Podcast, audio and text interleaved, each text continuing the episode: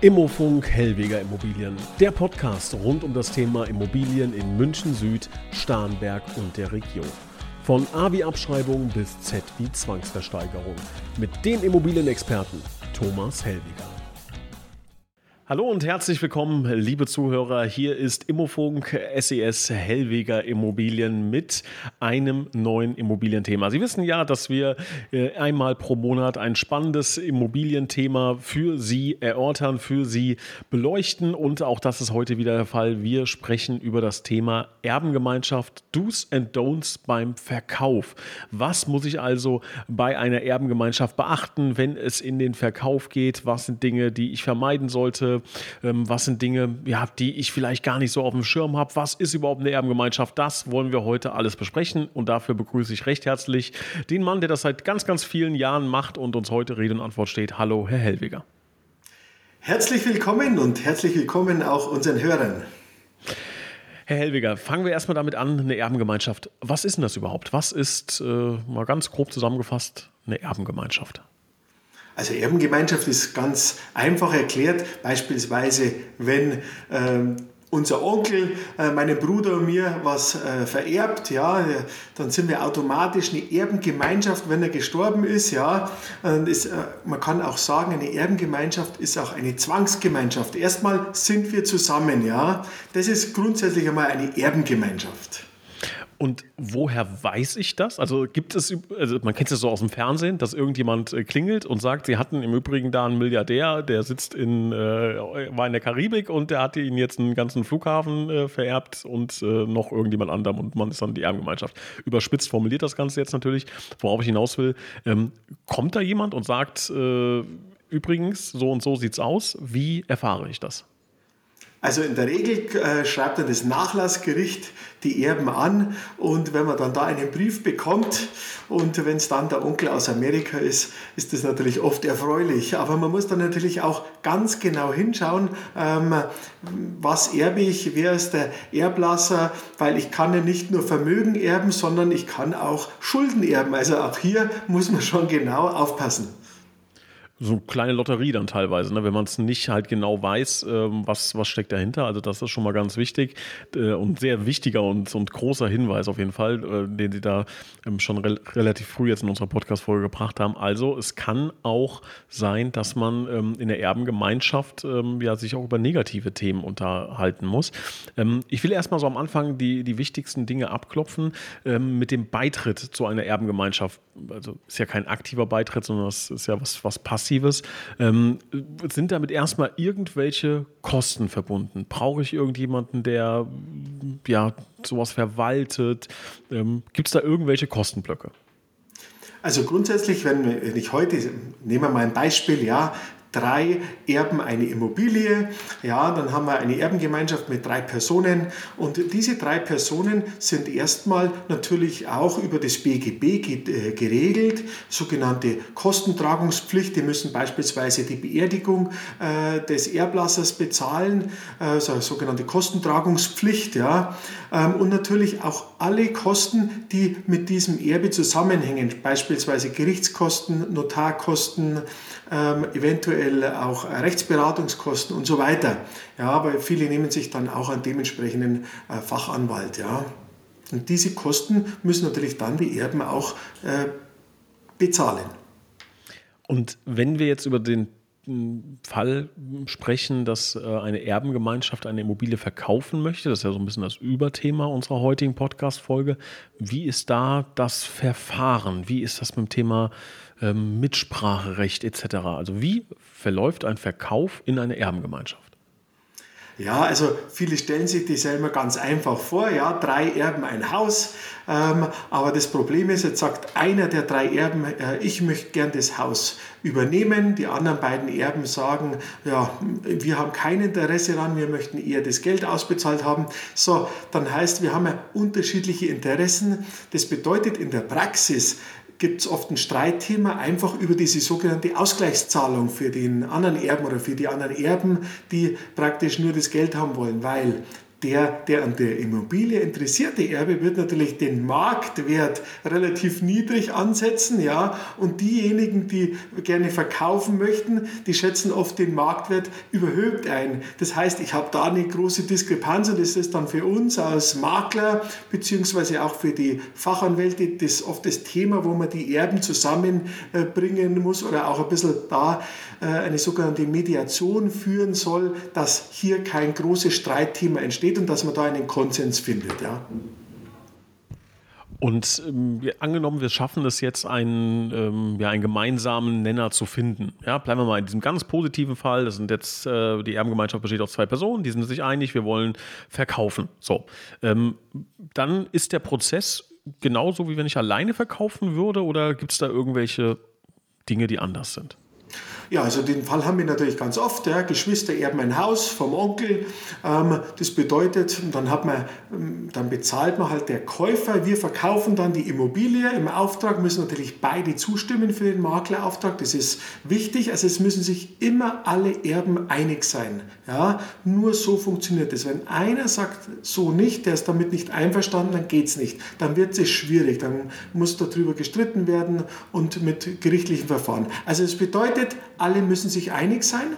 Dann können die einen Makler beauftragen. Dann sagt man so, was ist denn eigentlich der Marktwert? Dann bietet man es an, dann macht man ein ordentliches Marketingkonzept, weil man versucht ja für die beiden Erben dann äh, den besten Preis am Markt zu erzielen. So, und wenn man dann den Käufer hat, äh, dementsprechend äh, eine notarielle Verbriefung, dann geht halt der Kaufpreis oft auf das Konto der Erbengemeinschaft und nicht äh, an Privatpersonen. Ja. Das ist so ein bisschen ein Unterschied und der Notar überwacht es natürlich.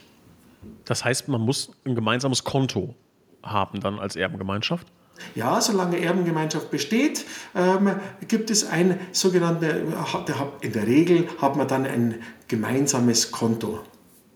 Okay, das heißt, ähm, der Prozess ist jetzt nicht wahnsinnig kompliziert, wenn man sich einig ist, wenn die Erbengemeinschaft, glaube ich, auch nicht zu groß ist.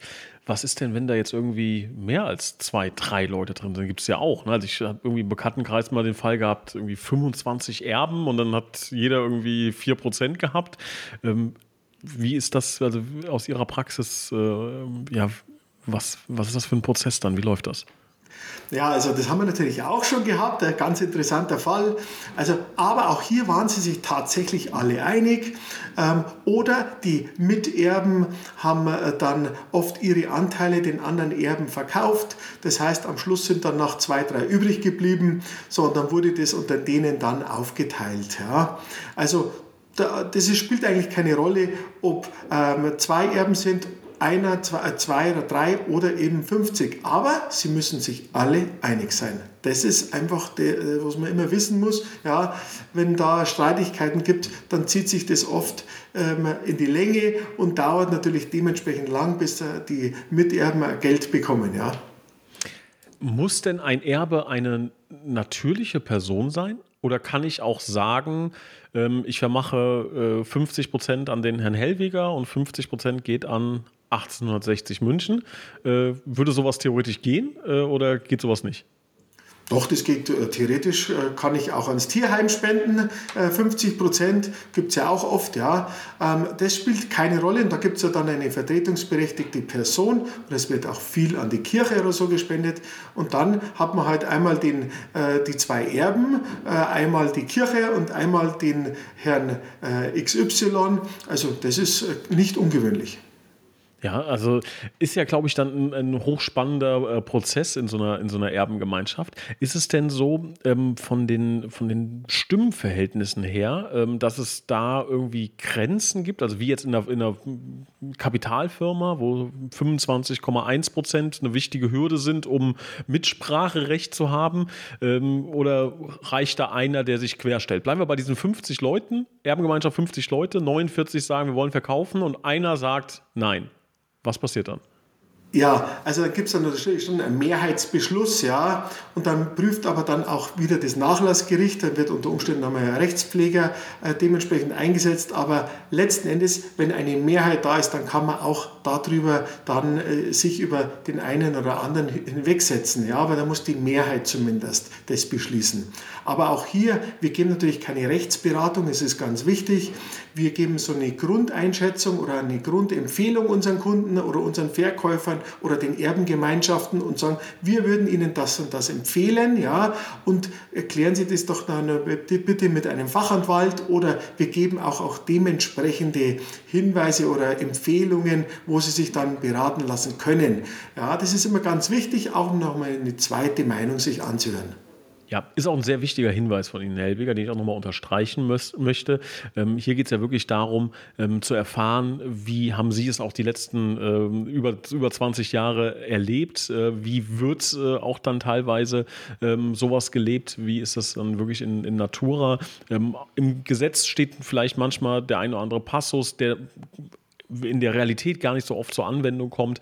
Äh, und deshalb ist es sehr, sehr wichtig, das nochmal zu betonen, dass wir hier heute keine Rechtsfragen klären, sondern wirklich aus Ihrer Erfahrung heraus, aus Ihrem Wissen heraus diese Fragen angehen möchten. Da möchte ich auch direkt die nächste anschließen wenn ich jetzt sage, Erbengemeinschaft, nee, äh, habe ich mir doch ganz anders vorgestellt, ich will da raus. Was passiert, wenn ich meine Erbengemeinschaft verlassen möchte? Ja, das ist eine sehr gute Frage, weil wir haben natürlich jetzt so viel Erben wie noch niemals in der Geschichte der Menschheit. Das muss man natürlich auch mal so wirklich sagen. Und deswegen haben wir in unserem Beruf als Makler viel mit Erbengemeinschaften zu tun. Und wir stellen dann immer wieder fest, dass es natürlich oft zwischen den Erben ähm, viele Streitigkeiten gibt oder die Fronten sind so verhärtet, die wollen nicht mehr miteinander sprechen, ja, weil es unterschiedliche äh, Väter gibt und so weiter. Also, naja, äh, da gibt es viele, viele Möge äh, oder Sachen, warum äh, sich äh, die Erben untereinander nicht mehr verständigen möchten. So, und dann gibt es den einen oder anderen Erben auch, der sagt, hm, mir egal, ich verkaufe mein Erbe an XY Personen. Und das ist natürlich möglich. Kann, ich kann natürlich meinen Erbanteil verkaufen. Was ich hier wiederum äh, beachten muss oder auch wissen muss, die anderen Erben, die Miterben, haben das Recht dann in meinem Verkauf, wenn ich das verkaufe, in diesen, das muss ja notariell erfolgen, in diesen Kaufvertrag einzusteigen zu den gleichen Bedingungen, wie an dem ich das an, äh, verkaufen würde. Ja? Also die Möglichkeit besteht, da gibt es eine zwei Monatsfrist, ähm, aber das, ähm, vom Grundprinzip kann ich mein Erbe verkaufen. Heißt, ähm, um das nochmal äh, klar zu ziehen, wenn diese 50 Leute in der Erbengemeinschaft drin sind, es geht um ein Haus, jeder halt dann 2%, das Haus hat einen Wert von eine Million und einer sagt, ich verkaufe jetzt meine 2% für 15.000 Euro, dann kann eine andere Person innerhalb von zwei Monaten die Option ziehen und sagen, nein, für diese 15.000 Euro kaufe ich. Ganz genau. Also da, und genau das gibt es ein Vorkaufsrecht, damit man denen, ähm, der Staat hat diese Möglichkeit gegeben, dass man der Erbengemeinschaft das Recht einräumt, dass äh, nicht noch mal eine dritte oder eine fremde Person mit reintritt, oder, sondern dass die die Möglichkeit haben, das zu übernehmen zu den gleichen Konditionen. Fertig, ja. Also auch nochmal wichtig für alle, ähm, die sich für das Thema Immobilien interessieren und vielleicht auch jetzt mal, dass wir kurz auf die Käufersicht äh, überschwenken. Also auch für Käufer hm, nicht die angenehmste Situation, Anteile aus einer Erbengemeinschaft zu kaufen. Ja, das sind dann meistens eher Investoren, ja, die schauen sich den Fall an, die haben oft einen langen Atem, ähm, schauen sich die Risiken an, schauen sich die äh, Marktlage an, schauen sich natürlich den Vermögenswert an, der spricht die Immobilie und ähm, wenn und die kriegen natürlich dann auch einen dementsprechenden Abschlag, ja, weil die ja dann das ganze Risiko ein und auch diese darf man nicht unterschätzen. Es kann viel sich über ganz einen langen Zeitraum hinsetzen, ja, hin, und da wird natürlich dann schon äh, Abschlag auch ähm, vorgenommen, weil man darf sich jetzt nicht vorstellen, als RWA super, äh, die Immobilie ist eine halbe Million, ist eine Million wert, ich habe 50 Prozent, ich verkaufe jetzt halt, ähm, meinen Anteil für 500.000, das wird also kein Investor machen, weil das dann ein schlechtes Geschäft unter Umständen wäre, sondern der braucht einen Abschlag, weil er ja dann mit den anderen Erben sich auseinandersetzen wird und muss. und ähm, auch Kosten hat damit und deswegen gibt es dann einen Abschlag. Ja. So, oft übernimmt dann, am sinnvollsten ist, dass ein anderer oder der Miterbe die Anteile übernimmt. Ja. Ja, also das ist schon mal ein guter Hinweis. Ich hatte es gerade eben in meiner Beispielrechnung äh, wahrscheinlich schon äh, ja, instinktiv ein bisschen eingerechnet. Wenn wir sagen, eine Million wert, zwei Prozent und ich verkaufe für 15.000. Normalerweise müsste man ja sagen 20.000. Heißt, äh, das war schon instinktiv richtig, dass wenn ich einen Anteil verkaufe, dass der ja mit einem Abschlag versehen wird. Ja. Richtig, ja genau. Und das kommt halt dann immer auf die Immobilie drauf an und so weiter und auf die Investoren und dann natürlich auch auf die Marktlage, wie ist denn der Immobilienmarkt oder sprich, wo, wo liegt denn das Risiko dieses Vermögensstandes oder dieser Immobilie. Ja. Erst dann wird der Investor auch dementsprechend ein Angebot abgeben. Wie ist denn Ihre persönliche Erfahrung mit Erbengemeinschaften? Sie haben ja schon seit ganz, ganz vielen Jahren sind Sie ähm, ja als Makler tätig und haben da wahrscheinlich mit unzähligen Erbengemeinschaften zusammengearbeitet. Was ist Ihre persönliche Erfahrung da? Ja, also prinzipiell habe ich sehr gute Erfahrungen damit gemacht, weil ich natürlich ganz klar kommuniziert habe. Ich habe denen eine klare Empfehlung gegeben ähm, und äh, habe natürlich auch äh, kein Blatt vom Mund genommen. Ich habe dann gesagt, das und das ist die Situation. Ich sehe das natürlich unemotionaler wie die Erben selbst oft. Ja. Ich sage sie, das ist aus meiner Sicht die Lösung. Ich würde Ihnen das oder das empfehlen. Das ist unser täglich Brot. Ja. Und äh, darum habe ich mich mit diesem Thema natürlich auch äh, beschäftigt, weil das immer häufiger natürlich vorkommt. Ja? Und ich muss mit Erbengemeinschaften dementsprechend auch kommunizieren können und auch dementsprechend die Empfehlung gehen können. Jeder Fall ist anders, jeder Fall ist auch spannend. Ja? Und ähm, ich habe auch ein tolles Netzwerk von Fachanwälten dafür und letzten Endes kann man da äh, unseren Erben immer gut weiterhelfen. Jetzt kann ich mir vorstellen, wenn so ein Szenario eintritt, sagen wir mal zwei Erben, der eine möchte verkaufen, der andere nicht. Ähm, und ähm, da geht es, wie Sie gerade eben schon gesagt haben, um das Thema Wert der Immobilie, dass beide sich ein unterschiedliches Ergebnis wünschen wahrscheinlich.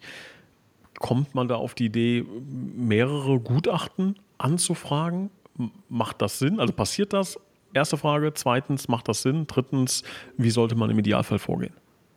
Ja, natürlich. Also natürlich der, der die Immobilie gern behalten möchte, äh, der will, ist natürlich daran interessiert, dass das Gutachten niedrig ausfällt und der, der es verkaufen möchte, ist natürlich interessiert, dass das Gutachten hoch ausfällt. So, jetzt hat, ähm, kommen die zu mir und sagen, wir sollen bitte eine Verkaufsbewertung machen. Wir machen die natürlich, aber das ist natürlich auch nur eine Range. Ja? Wir können ja nicht ganz genau sagen, wie, äh, zu welchem Preis wir effektiv verkaufen. Ja, letzten Endes machen ja nicht die mir die Preise, sondern da, sondern der Markt. Ja. Wir können nur eine Schätzung abgeben, was jetzt der Verkaufspreis sein wird. Und ob der dann auch tatsächlich so abgeschlossen ist, zeigt am Ende des Tages natürlich immer der Markt. Ja. So, der Markt kann natürlich schnell drehen, so wie in den Zeiten auch. Für bestimmte Immobilien sind natürlich jetzt sehr schwierig zum Verkaufen. Ja, so, ich spreche jetzt einmal von Anlageimmobilien, Mehrfamilienhäusern und so weiter. Ist natürlich jetzt sehr schwierig geworden. Aber natürlich eine Eigentumswohnung oder ein nettes Einfamilienhaus kann man auch in der jetzigen oder schwierigen Marktphase immer noch gut verkaufen. Ja. Jetzt haben Sie gesagt, dass es immer ähm, spannend ist und im Grunde gute Erfahrungen ähm, da sind mit Erbengemeinschaften. Was würden Sie denn aber sagen, sind so diese typischen Probleme, die Sie in den letzten Jahren ähm, ja, äh, mitbekommen haben bei Erbengemeinschaften im Bezug auf einen Immobilienverkauf? Was sind so die Klassiker? Also ganz ehrlich, das Streitthema ist immer die Ausgleichszahlung. Das ist fast, äh, fast immer, der eine meint, er kriegt zu wenig und der eine andere meint, äh, er zahlt zu viel. Ja? Das ist so immer ein bisschen das, man kann eigentlich sagen, das ist das große Problem.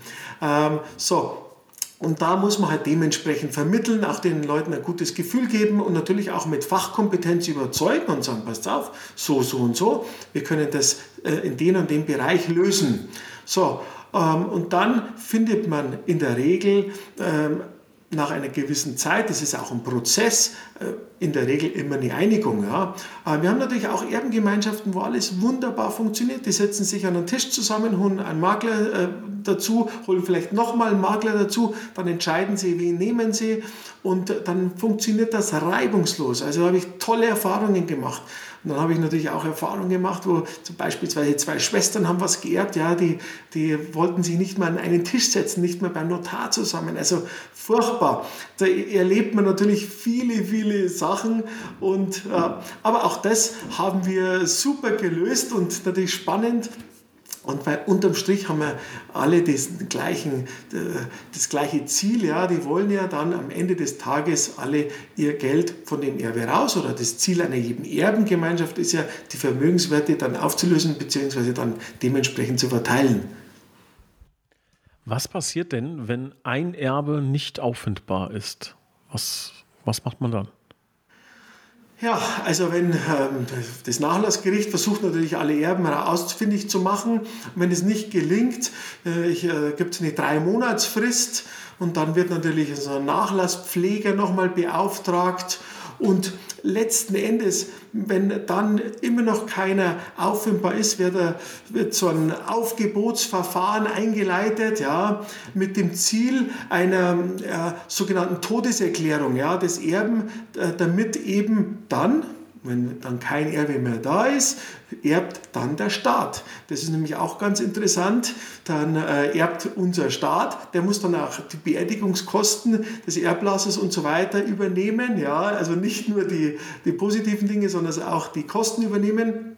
Ähm, und, und theoretisch auch die Verpflichtungen daraus aus diesem Erbe. Ja. Also sehr interessant. Helwiger, was passiert denn, wenn eine Person nicht verhandlungsfähig ist? Das kann ja auch passieren. Ähm, wie ähm, geht man dann damit um? Also wird dann das Nachlassgericht, sprich Nachlasspfleger eingesetzt und dann wird ein Vormund bestimmt, damit da halt, äh, sagen wir mal, ähm, nichts gemauschelt wird. Ja, da funktioniert der Staatsapparat ganz gut ähm, und das ist natürlich ein tolles Instrument, dass das alles mit rechten Dingen zugeht. Ja. Gibt es denn Personen, die sich wirklich explizit jetzt nur ähm, ja, mit diesem Thema beschäftigen? Makler beispielsweise, die nur sagen, ich bin rein spezialisiert auf Erbengemeinschaften? Also da kann ich natürlich auch äh, sagen, dass ich äh, ein, ein Spezialist bin als Makler viele Erbengemeinschaften gehabt. Das ist, spricht halt auch für die Zeit jetzt einfach, dass einfach wahnsinnig viele Erbengemeinschaften auf dem Markt sind, ja, ist klar.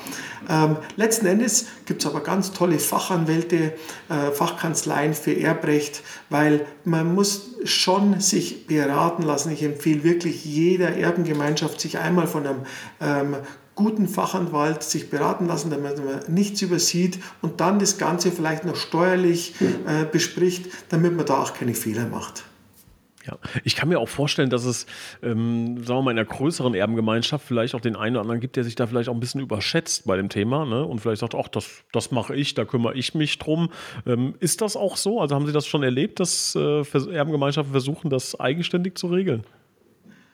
Ja, ähm, das, also sagen wir mal, wenn sich äh, Bruder oder Schwester zum Beispiel haben das Haus geerbt, ja, vom Onkel, wenn sich die einig sind, dann ist das toll. Dann äh, gibt es auch keine große Geschichte nicht, ja, dann ist auch kein, äh, kein großes Problem. Ähm, da wird einmal auch nochmal zum Steuerberater gegangen, wird nochmal gecheckt, wer muss dann was wie wo zahlen ähm, und dann funktioniert das reibungslos. Aber natürlich habe ich auch äh, Erbengemeinschaften erlebt, wo es echt kompliziert war, ja, und da habe ich dann schon eine Empfehlung geben, sage bitte lasst euch ordentlich beraten. Und äh, da war dann das Thema äh, Beratungshonorar oder äh, schon ein Thema und ich habe gesagt, sorry, aber da geht es um ganz, ganz viel Geld. Und ihr, es kann nicht euer Ernst sein, dass ihr sagt, okay, diese, äh, das Beratungshonorar von einem Fachanwalt nehmt ihr nicht in die Hand. Das ist also ganz, ganz äh, wichtig. Und ich habe und habe dann tatsächlich auch die Erbengemeinschaft dazu gebracht, äh, sich beraten zu lassen. Und unterm Strich waren die mir dann auch sehr dankbar. Das ist ein wichtiges Thema und man sollte das nicht unterschätzen. Das ist halt auch vom Gesetzlichen her ähm, ja, sehr ein ganz breites breites Thema. Ja, also glauben Sie, ähm, was Sie gerade eben angedeutet haben, dass es immer mehr Erbengemeinschaften gibt. Das liegt wahrscheinlich am demografischen Wandel, nehme ich mal an.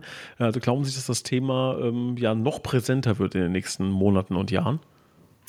Ja, auf alle Fälle. Jetzt haben Sie es genau richtig angesprochen. Die demografische Entwicklung spricht dafür. Ja, die Babyboomer etc. schon langsam alle in Pflegeheim oder sie sterben. Ja. Das ist der Lauf der Zeit und wie gesagt, ich habe es vorher schon mal angesprochen, es hat noch nie so viel äh, Erben gegeben wie jetzt, ja, oder es wurde noch nie so viel vererbt wie jetzt, ja, und deswegen muss man sich und auch jedem Makler, äh, der muss sich damit ein bisschen beschäftigen, damit er auch dementsprechend eine Empfehlung geben kann und die Empfehlung soll aber trotzdem immer noch mal äh, sich über eine zweite Meinung nochmal ähm, verglichen werden. Das ist ganz wichtig. Bitte verlasst euch nie immer nur auf eine einen, sondern ähm, zwei Meinungen einholen und dann findet man oft einmal die richtige Vorgehensweise, was für jeden Einzelnen dann die richtige ist. Also, liebe Zuhörer, wie bei ganz, ganz vielen Themen möchten wir da wirklich nochmal ein dickes Ausrufezeichen hintersetzen, ähm, dass es um einen großen Vermögenswert äh, geht und für die meisten Menschen um den größten Vermögenswert, den, äh, den es gibt, der existiert. Ähm, das heißt, damit nicht leichtfertig umgehen, mit Experten, mit Expertinnen äh, zusammenarbeiten. Ähm, das sind insbesondere dann ähm, Notare, Anwälte, aber auch ähm, Steuerberater und natürlich dann auch äh, die Personen, die sich mit dem Thema Immobilien äh, wirklich auskennen, dann Immobilienmakler. Ähm, also da bitte die Person ihres Vertrauens zu Rate ziehen, da aber auch nochmal eine Zweitmeinung einholen. Das mag am Anfang vielleicht ein bisschen aufwendig sein, aber es schützt dann wirklich vor großen Fehlern und wird ihnen dann äh, mittelfristig und langfristig mehr Geld einsparen, als es sie letzten Endes kostet. Das können wir, glaube ich, so festhalten, Herr Hellweger, oder? Das ist eigentlich genau perfekt äh, gesagt, ja, und das empfehle ich auch jedem. Und wie gesagt, wir stehen immer bereit, äh, wir sind immer erreichbar und wir geben dann auch dementsprechend Empfehlungen für Anwälte hier in Stamberg oder auch in München. Wir haben da tolle Kanzleien und ja, die äh, sind natürlich bestens darauf vorbereitet, eine gute Beratung abzugeben. Herr Hellweger, haben wir noch irgendeinen wichtiges, äh, einen wichtigen Punkt vergessen beim Thema Erbengemeinschaft oder aus Ihrer Sicht alles, was man so natürlich in einer 30 Minuten Podcast-Folge äh, oberflächlich besprechen kann, abgegrast? Was würden Sie sagen?